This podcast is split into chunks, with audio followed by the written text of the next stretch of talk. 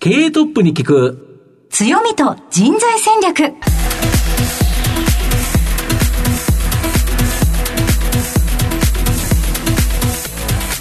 毎度相場の福の神こと藤本信之です。アシスタントの飯村美希です。経営トップに聞く強みと人材戦略。この番組は相場の福の神こと財産ネット企業調査部長の藤本信之さんが注目企業の経営トップや人材戦略を担うキーパーソンをゲストにお迎えしてお送りします。企業を作るのはそこで働く人ということなんですがゲストには毎回事業戦略上独特の強みとその強みを生かすための人材戦略じっくりとお伺いしていきます。この後早速トップのご登場です。この番組は JAC リクルートメントの提供でお送りします。経営トップに聞く。強みと人材戦略経営トップに聞く強みと人材戦略。本日のゲストをご紹介します。東証プライム上場、証券コード4218、日番、代表取締役社長、高津俊明さんにお越しいただいています。高津さん、本日どうぞよろしくお願いいたします。よろしくお願いします。よろしくお願いします。では早速ではありますが、日版の事業内容のご紹介をお願いいたします。あの、弊社は2018年に100周年を迎えました粘着技術をコアとしたメーカーでございます。で、産業用途オフィス文具、ヘルスケア病院向け、幅広い製品展開をしている会社でございます。例えば、コンシューマー向け製品では、皆さんも小さい時から必ず1回は使ったことがあると思うんですけれども、えー、セロテープという製品は弊社が登録商標を持っている製品ですし、また最近では絆創膏のケアリブも皆様に親しまれています。また、B2B 向けの製品としては、スーパーであの野菜とかですね、ほうれん草とかキャベツに巻いてる紫のテープがあるじゃないですか。あれは弊社のタバネラという製品でございますし、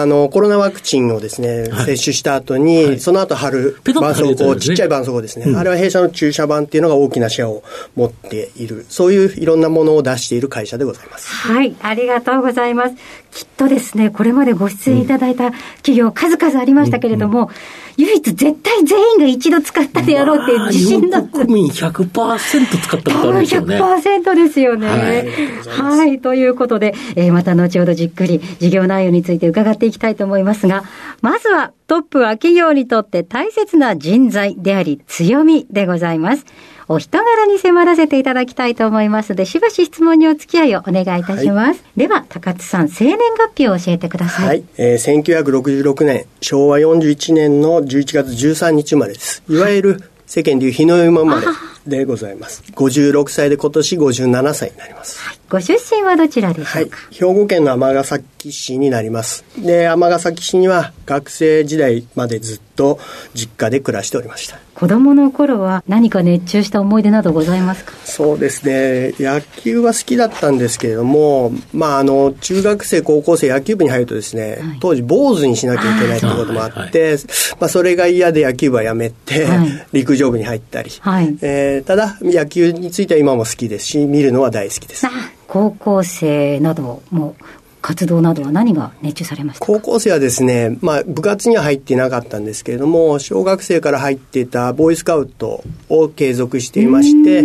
えいろいろそのような活動をしていました。高津さん、実はあの関西大学に進まれた時には、はい。軽音楽部にいらっしゃった、ね、ということなんですけれども、はい、あの大学に住んだ時はですね予備校時代の友達から誘われて軽音楽サークルに入ってバンド活動というのをやってていました。で私はベースを担当していました、うん、はい。こう表に出るのお好きだったんですか？いやそんなに好きではないのでこのベースという地味なこ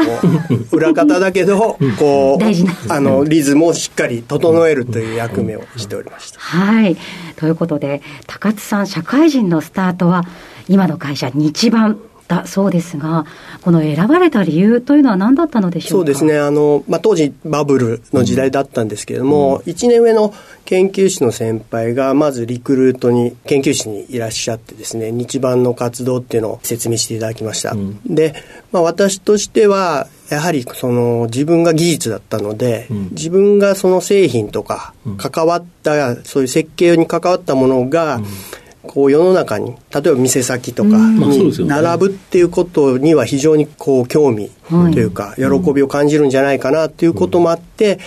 入社になったということです。はい。ちなみに大学ではどのような研究されてたんですか、えっ、と、大学ではですね、科学工学科というところで、粉砕っていう、こう、ものを壊すような研究を1年していて、まあ、入社してそれが役に立ったということではないんですけれども、そのプロセスだとか、いろんなそういうことは研究活動には役立ったかなと思います。入社されてからは、どのようなことを担当されたのでしょうか？そうですね。4年ぐらいはずっと中央研究所というところに配属になって、粘着の配合素材っていうよりは、プロセスですね、どうやってテープを作るかとか、そういう方向の担当していたので、まあ、その後ですね、えー、埼玉事業所に転勤になって、よりそのエンジニアリング部と当時合併した部が新設されてですね、そこに行って、えー、粘着テープをどのように糊からテープ製品まで作るかということを新しい技術を開発する部署っていうところにいました。新卒から入社されて、はい、社長になると思われましたか、い、や全く思ってないです。お気持ちとしてはいかがでしたか？いやあの、うん、晴天の霹靂というか、まあ、ずっとその技術を携わっていたのでやはりそういうことにはこだわりっていうかやることが好きでしたしまあ、入社の時のその目標でもあった。自分が関わったものが世の中に出るっていうことに対してやはり喜びを持っていたので,、まあ、でそちらでなんとかこう会社人生をやっていくのかなと思ってたんですけれども、まあ、急にというかですね そういう立場になったということで驚きました。はい。ちなみにご自身で一番思い入れのある自社製品は何でしょうか？そうですね、まあ、あまり売れてはないんですけど、まあ、自分が設計したやはりマスキングテープ群とかですねそういうことをいろいろやっておりましたので私は車両用というよりは建築向けのマスキングテープを開発に従事したりしていましたので、そちらは苦労もしましたし思い出深いです、何が違うんでしょうか？えー、やはりですねお客様が、建築なので、はい、マンションだとかそういう建てる時にシール方法のところをこうマスクするものなんですけれども車両用は塗料なんですけれどもあのそういう建築用っていうのはシール剤とかプライマーっていう、まあ、これ専門用語になってしまいますが、そういうところに耐性のある紙とかですね、素材を使わなきゃいけないということで。え非常にその技術的にもいろんな課題があったという製品に携わらせていただきました。ぜひ、えー、この現在に至るまでのターニングポイント、ございましたら教えていただきたい。です、はいあのそういう中で技術をずっとやっていたんですけれども、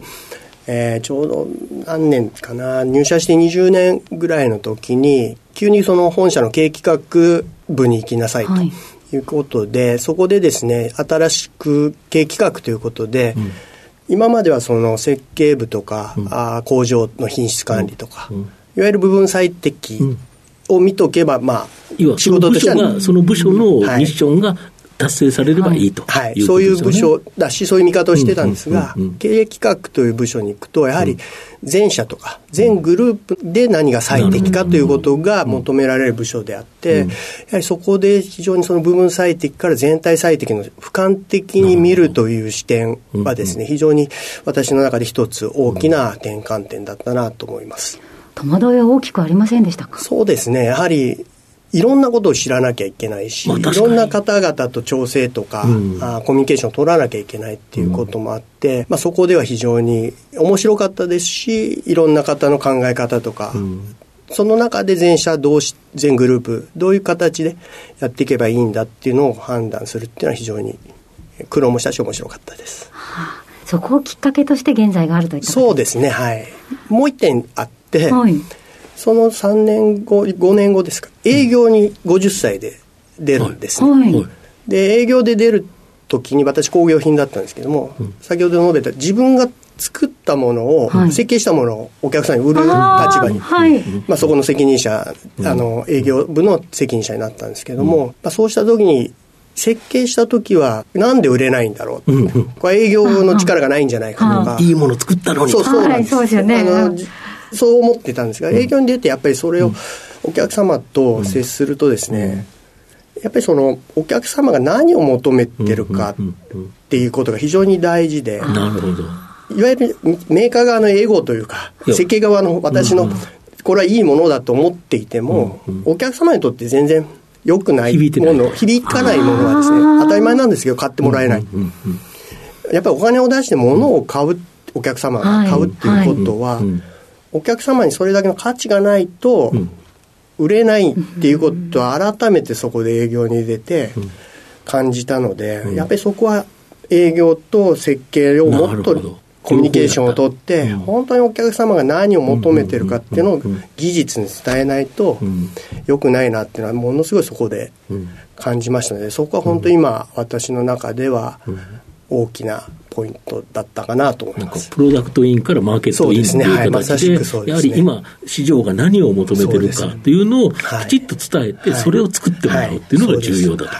とい。う感じですよね。ありがとうございます。設計も営業もそして経営もと、すべてをご覧になってきたということがよく伝わりました。うん、ありがとうございます。えー、高津さんの人となり皆さんにはどのように伝わりましたでしょうか。この後は組織の強みと人材戦略に迫ります。経営トップに聞く。強みと人材戦略。今日のゲストは東証プライム上場証券コード4218日番代表取締役社長高津俊明さんです。まあ、御社は何と言ってもですね、まあ、日本人全員知ってるんじゃないかというセロテープ。まあ、これでですね、有名な会社なんですけど、まあ、メディカルとテープの御社、大谷翔平じゃないですけど、二刀流ということなんですが、まずはですね、テープの分野、どんな製品あるんでしょうか？テープでは、産業向けとコンシューマー向けの製品があります。はい、で産業向けとしては、うん、いわゆる和紙や塩ビを機材としたマスキングテープ、はい、いわゆる自動車の塗装用ですね。塗装の時にシールを貼って、はい、他の色がつかなくするってやつですね。はい、そういう製品とか、先ほど言った野菜を結束して束ねるテープ、あるいは今、お惣菜をですね、えパックする、そのようなフードパックテープなど、さまざま身の回りの産業用途としても展開をしております。で、コンシューマーとしては、このセロテープを中心とした事務用品で、あと両面テープのナイスタックだとかですね、事務でよく使われる製本テープ、あるいはラベル類も展開しております。あともう一つの柱がメディカルということなんですけど、医療分野、どんな製品あるんでしょうか？そうですね、メディカル製品も、実はコンシューマーと病院向けというものがございます。で、コンシューマー向けでは、主にドラッグストアで取り扱っていただいております、絆創膏のケアリーブ。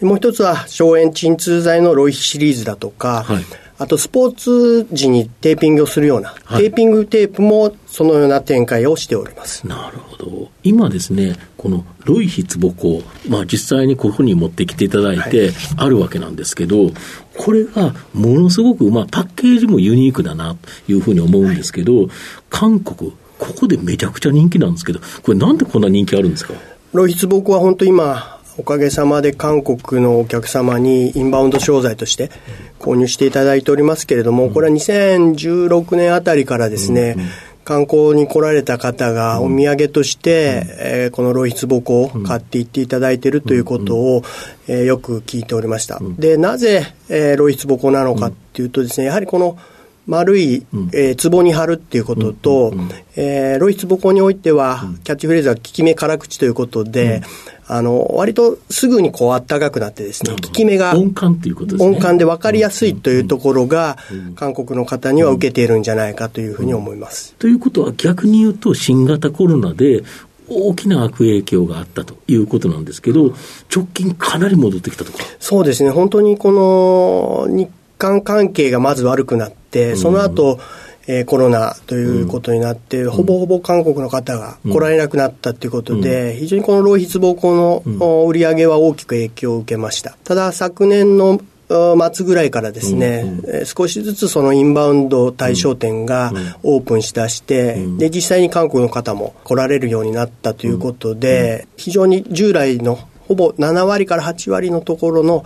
うん、数量は戻ってきたかなという形でございます、うん、なんか、大阪の心斎橋あたりのドラッグストアだと、ロイヒツボコのコーナーが強烈に大きいっていうところ、そうですね、あのまあ、ロイヒのみならず、いろんなインバウンド商材がですね、大阪の心斎橋は置いておりますが、おかげさまでロイヒもですね、非常に大きなフェースを取らさせていただいて、お客様に選んで買っていただいているっていう状況も最近は聞いております。これ、一箱ごとじゃなくて、あのばさっと買っていくんですよね、これ。そうですね、あの本当はお客様がですね、お土産用としておそらく買われていると思うんですが、10箱単位とかですね、そういう形で、本当、カゴいっぱい買っていただいてるっていうのも聞いておりますので、非常にありがたいことだと思っています。まあ、極端にかさばらなくて、軽いっていうのも、やっぱりお土産として いいですよね。そうですね。で、はい、誰もが使えますもんね、もらった人が。だからすごくお土産としては、なんかもらった人、非常に嬉しいんじゃないかなと思うんですけど、ね、あとは新製品にも注力して、はい、例えばスマホを使う人向けの製品、えこれ、どんな製品なんですか？これはですね、あの、いわゆるテーピングテープの派生品ででして、まあ、テーピングテープのやはり、こう、巻くのにある程度技術がいるということだったんですが、もともと形を打ち抜いてですね、本当に貼るだけで、えテーピング効果が得られるということで、えバネ指だとか、親指のちょっと腱鞘炎的なものにですね、貼ると、え効果が出るような打ち抜き形状したものっていうのを最近発売しまして、えー、結構あの皆様にご好評を得ているというふうに聞いております。これ、これ、指プロテクトというやつですか、はい、今、シリーズとして2つタイプを出しています、うん、ちょっと面白い形なんですよね。確かに面白い形で、でこれを貼るだけでテーピン効果そうですね、はい、今、あれですよね、スマホを結局、親指で使って、そうですね、あの操作されるから、はい、ずっと使ってる人は親指が疲れちゃうというか、痛くなっちゃうと、これを防いでくれるそうですね、あとこう e スポーツというか、ゲー ゲームをされる方もですね、やはりそういう症状があるということで、そそれなの方々にもご好評を得ていると聞いております。あと、御社の場合ですね、そういうのを支えてる、ビジネスを支えてるのは、やっぱり人材っていうことなんですけど、はい、今、グループで何人ぐらいの方が働いてるんですか？そうですね、グループで今、1300人ほど、うん、働いていただいております、うん、ざっくりと何人がどういう部署に所属されてるんですか？そうですね、テープ事業、メディカル事業という2つの事業で分けますと、うん、テープの方に55%、うんうん、メディカル45%程度でございます。なるほど。で、この人材っていうのは、まあ、どこから取ってこないと、これ入ってこないっていう形なんですけど、はい、いわゆる新卒採用と経験者採用、はい、まあ、この2つがあるかと思うんですけど、はい、例えばこの4月の入社っていうのは、何人ぐらい入社されたんですか、えー、この4月はですね、4月3日に入社式もしたんですけれども、はい、25名の新卒の方を迎えることができました。うん、なるほど。で、22年度の、その、うん、いわゆるキャリア採用、中途採用の方は、はい。えー、21名、えー、同じずつぐらい、はい、同じずつぐらい来ていただいていて、うんうんうん、えー、今、働いていただいてます。なるほど。ちなみに、こういう方に日版にぜひ入ってほしいというような、いわゆる望むような人物像、ございますでしょうか、そうですね。まあ、あの、これは新卒の方がよく、その、入社の、試験の時に、どういう人材求めてますかっていう時にお答えお答えするんですけれども、やはり若い方については、やはり、チャレンジ精神をまず持ってやりたいことをややれる人、すなわちやはり自分がどういうことをしたいかっていうビジョンをやっぱり描いて、それに向かってですね、いろいろ取り組んで、えー、実際チャレンジして失敗して成長していける人がいいなっていうことと、それにくじけないような方が来ていただければ嬉しいなと思っています。なるほど。今後、御社はどういう方向性に目指しているっていうか、目指す目標などございますそうですね、やはり今、掲げているビジョンということで、うん、2030年にですね、やはりグローバル30%、あるいは新製品比率30%ということで上げているんですけれども、うん、まあ、その裏にはやはりこの日版グループが、うんえー、作った、価値、いわゆる製品とか価値をですね、やはり世界の方に使っていただけるような企業になろうよっていうことを今言っています。まあそういう中で言うと、やはりこのグローバルに展開できるような人材だとか、新しいことにチャレンジをして、えー、イノベーションに挑戦するような、あ方々に来ていただきたいし、そういう人材を我々としては社内でも育成していかなければいけないというふうには考えています。まあ、御社の場合、100年以上の歴史で培ってきた粘着っていう、ひっつけるっていう、やっぱこの技術は、本当に例えばメディカルにも使われるし、産業テープとかセルテープとか、本当にありとあらゆるもの、まだまだ使えそうなものいっぱいありますよね。そうですね。あの、本当に今、粘着という技術は、うんやはり産業に向けても、いろんなこの軽量化とか、モビリティも含めてですね、電子化とかですね、そういう中でいうと、まだまだ、うん、あ裾野は広いですし、できることはたくさんあると思っているので、うん、まあ、そういうことをぜひお客様の先ほど言ったような、何を求めていて、どういうことを解決していけばいいかっていうことをベースに、どんどんテーマをいただいて、それに対して課題解決してですね、製品化していきたいと思っています。できればそれがグローバルで売れるものであれば、ね。はい、より拡大すると、はい、日本国内だけではなくと、はい、世界の日番になっていくと、ね。はい、今、海外売上高率ってどれぐらいあるものなんですか、えー、まだ10%いくかいかないかぐらいなんですね。これを30%にするっていうのが、今の目標ということですか、まずは。2030年までにしたいと思ってます。うんあの、この番組、お昼に放送してるんですけど、はい、社長はお昼、ランチ、何を食べることが多いんですか？えー、っとですね、実はですね、うん、まあ、お昼はですね、うん、私、軽食で済ましていまして、はいはい、というのは、まあ、朝はしっかり食べるんですけれども、はいはいはい、まあ、夜もいろいろな会があってですね、まあ、健康機会とか多いですからね。健康管理も含めて、昼は軽めにしてですね、うん、えー、逆に言うと散歩というか、ウォーキング的なことをお昼休みちょっとやって、まあ、それを体調を整えるという意味で、そういう活動を今しています。まあ、御社の周辺、散歩に良さそうなところ多そうですね。そうなんですよね。あの、江戸川橋ですので、うん、まあ、上に行けば椿山荘もございますし、すね、横に行けば、あの、神田川沿いで、うん、この花見シーズンは非常に綺麗に桜が咲いていてですね、1キロ以上桜並木ですので、そういうとこ歩いたりしてます。やっぱりその時に、あれですよね、頭の中がリセットされるっていう感じですか？そうですね。はい。あの、本当いろんなことを考えながら、整理しながらですね、午後からの仕事に当たるっていうこともやっています。なるほど。あの実は私すごく文房具が好きなんですけれども、はい、御社のこのセロテープっていうものっていうのは、はい、これだけ愛される理由っていうのは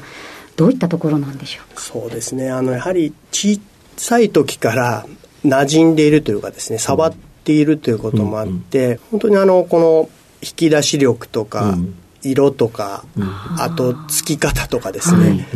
まあ割と独特というか、まあ、あのセロテープというのは本当粘着剤も天然素材天然ゴムからできているので、はい、割とその触るとべちょっとした柔らかい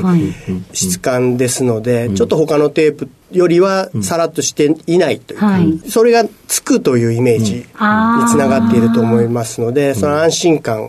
がありますし、その綺麗にこのテープカットで切りやすい。確かに、ね、あの、あんまり言っちゃいけないですけれども、ちょっとお安めのものを買うとですね、うん、切り方がちょっといいってなったりとか、はい、あそうなんです。ね。切れ味っていうのがあるっていうことですか、そうですね。あの、素材がそのセロハンということで、はい。あの、プラスチックフィルムではないので。あ、違うんですか、はい、パルプからできていて、紙と一緒と一緒。一緒の素材なんです。石油からできてるんじゃないできてるんじゃないです。違うんです、ね、皆さん、あの、勘違いされてますけど。そうすると、セロテープっていうのは、その紙っていうか木からできてるもののセロハンと、はい、プラス天然ゴムだから、はい、え、あれ全く天然なんですか？まあ、あの、100%ではないんですけれども、75%以上は天然素材でできているということなので、まあ、そういう意味で言うと、紙ですので、手でも切れますし、そういうテープカッターでもサクッって切れるっていう特徴があってそういうところがやはりもう子供時からそういうのに慣れていらっしゃるのでやはりそれじゃないとっていうご意見もあるんじゃないかなと思います。なんかでも多分今お聞きの皆さん、うん、ああ、あの切れ味、あ懐かしいな、ちょっともう一回やったんだって、今思いませんでしたか、そうですね。まあ子供の頃、あの無駄にあのピッピッピッピッって切って、なんかあの感触をやるのに、何無駄遣いしてんのってお母さんに怒られると言いやすいですよね。でも言われてもらいました。確かに、あの質のいいものを子供のうちからも皆さん刷り込まれてるっていったところですね。うんうん、しかし、そうすると環境に優しいっていうか、うね。はい、本当に天然素材なんですね。なんか普通に考えると、石油からできてるものかなというふうに、僕は正直勘違いしてたっていうのが。どうしても透明なフィルムですので、そういうふうに思われてる方が本当多いので、今、一生懸命それを天然素材ですよっていうことをアピールはしています。あともう一つ、あの、社名の由来を教えていただければと思うのですが。はい。えー、っとこの日版株式会社という社名の由来ですけれども、これは実はえー、弊社の創業時はですね、歌橋製薬所という会社だったんですけれども、はい、昭和19年にですね、うん、当時その絆創膏を作っていた会社が25個ございまして、それが一つになったと。その時に日版工業株式会社という日本の絆創膏の。あ、日本の絆創膏の。それが、ああいう、もともとで、これが昭和36年にカタカナの今の日版株式会社に変わったという歴史でございます。あ、製薬スタートだったんですね。そうですね。大変勉強になりました。ありがとうございます。では、藤本さん、最後の質問をお願いします。リスナーの皆さんにですね、何か一冊、書籍、本をですね、お勧めいただきたいなと思うんですが。弊社でその役員全員に配布した本がございます。はい、これはまあ、あの、柴田正治さんっていう方が書いた、はい、なぜそれでも会社は変われないのかっていう本がありまして、うん。私が読んでですね、うん、一番刺さった言葉が、うん、調整文化から挑戦文化ですね。うんこれを役員が一枚岩になってやらないと会社は変わらないっていう内容の本なんですけども、これを役員全員に配布してですね、やはりチャレンジしていこうと、そういう文化にしていこうよ。調整と挑戦。いと、うんだけでの違いなんですけど、一文字ですけど、えらい違いですよね。やっぱりそういう会社になっていきたいっていうことで、うん、えー、役員全員に配りました。はい。はい、ありがとうございます。その他ご自身で趣味のご本とかもおありになるんですか？そうですね。あの、漫画も読むのが好きでして、はい、あの、キングダムとか、はい、ワンピースという長いですよね。あれはもう長年しっかり愛読してますし、映画も、うん、キングダムの映画も行きましたし、あの、それは今も読んでいます。はい。ありがとうございます。改めまして、本日のゲストは、東証プライム上場、日版代表取締役社長、高津俊明さんでした。高津さんありがとうございました。ありがとうございました。どうもありがとうございました。経営トップに聞く強みと人材戦略東証プライム上場 JAC リクルートメントは世界11カ国に展開するグローバルな人材紹介会社です。スペシャリストや管理職の人材紹介を通じて長年にわたり多くの企業の成長に貢献した実績を持ちます。当社では役員、CFO、CIO、本部長、社外取締役などの経営幹部層の人材紹介に特化した専門部署 JAC エグゼクティブを構え、企業の経営課題解決を支援しています。経験豊富なコンサルタントが経営課題をヒアリングし、課題解決に導く人材をご紹介いたします。企業の経営改革を担う人材など、経営幹部の採用なら、東証プライム上場、証券コード2124、JAC リクルートメントにお任せください。お送りしてきました経営トップに聞く強みと人材戦略。そろそろお別れのお時間です。今日のゲストは日版代表取締役社長高津俊明さんでした。いや知っている会社なのに知らないことたくさんありましたね。そうですね。セロテープがほぼほぼ天然素材。全く知らなかったですよね。こんなに環境にいいものだと思いませんでしたね。そうですね。まああのラジオ日経のウェブに写真載ってるんですけど、まあ、商品をですね、はい、出してるんですけど可愛い製品もたくさん作られている企業です、ね、ぜひ改めて、えー、使っている製品でその日版にまた注目していただきたいなと思います。ラジオ日経のウェブサイトのチェックも合わせてお願いいたします。それではここまでのお相手は相場の福の神財産ネット企業調査部長の藤本信之と飯村美希でお送りしました。なお来週5月3日水曜日の放送は憲法記念日で祝日のためお休みとなります。次回の放送は5月10日水曜日となります。その時間までほなまたお昼やで。